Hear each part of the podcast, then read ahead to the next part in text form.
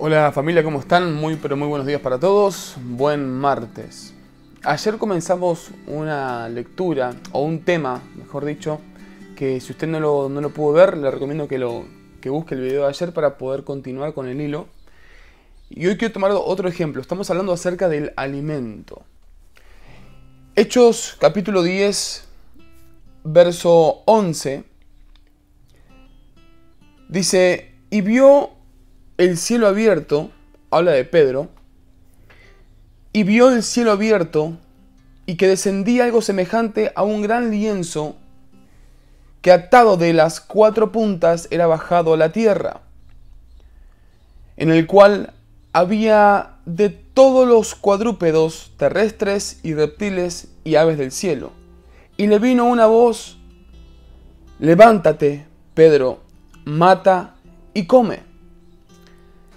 Entonces Pedro dijo al Señor, no, porque ninguna cosa común o inmunda he comido jamás. Volvió la voz a él la segunda vez, diciéndole, lo que Dios limpió, no lo llames tú común. E hizo esto tres veces y aquel lienzo volvió a ser recogido en el cielo.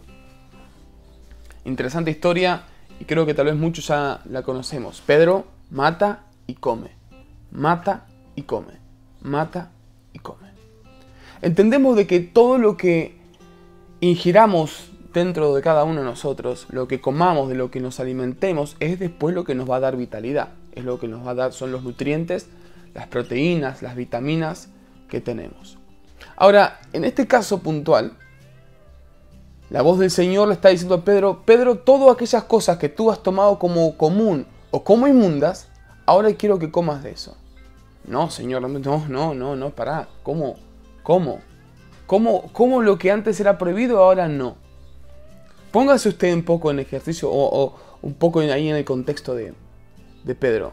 ¿Lo que hasta hoy fue inmundo ahora deja de serlo? Claro, es que había un pequeño detalle. Lo que Dios, lo que el Señor limpió, no lo llames tú común. Entonces acá quiero darte dos parámetros. Pedro, en un sentido, no quería comer aquello que Dios había limpiado, no quería comer lo que en su costumbre, tradición, estaba prohibido. Entonces, punto número uno, hay que, hay que entender de que Dios hay cosas que antes prohibió y que ahora no, de que antes eran inmundas o comunes y ahora ya no. Y punto número dos, muchas veces esas cuestiones que mantenemos esas costumbres, esas tradiciones, al no actualizarlas, se nos pueden volver en contra. Hay una parte en la Biblia donde dice que a causa de nuestras tradiciones anulamos o podemos anular la palabra de Dios. Invalidar es la palabra que se usa. Y qué, qué interesante es que muchas cosas de las que, cuales ingerimos en nosotros las consolidamos de tal manera a veces y que pasado el tiempo ya esa consolidación de alguna palabra ya dejó de tener efectividad, pero nosotros estamos arraigados en eso. Y Dios viene un tiempo y te dice, es tiempo de cambiar, es tiempo de renovarse, es tiempo de, de, cambiar la mentalidad o cambiar las ideas que teníamos hasta el día de hoy. Hoy algo nuevo de Dios para tu vida. No, Señor, no, no, no, pará. Dios, ¿cómo que algo nuevo? No, no, no. A mí déjame con lo que hasta hoy tengo. No. No hay que avanzar, hay que seguir, hay que actualizarse. Ahora, y muchas veces nos perdemos bendiciones de Dios o nutrientes o alimentos de parte de Dios por estar aferrados a una costumbre, a una tradición. Preferimos un alimento ya viejo, caduco, rancio, a lo nuevo que Dios tiene para cada uno de nosotros. Y por consecuencia, como es un alimento, lo que estemos de lo que no, nos estemos alimentando va a estar caduco, va a estar viejo, va a estar rancio. No lo de la palabra de Dios. Hablo de nuestras ideas, conceptos, preconceptos. De cómo analizamos y vemos la vida. Es tiempo hoy de que nuestro alimento pueda estar actualizado. Y esta es mi oración para el día de hoy.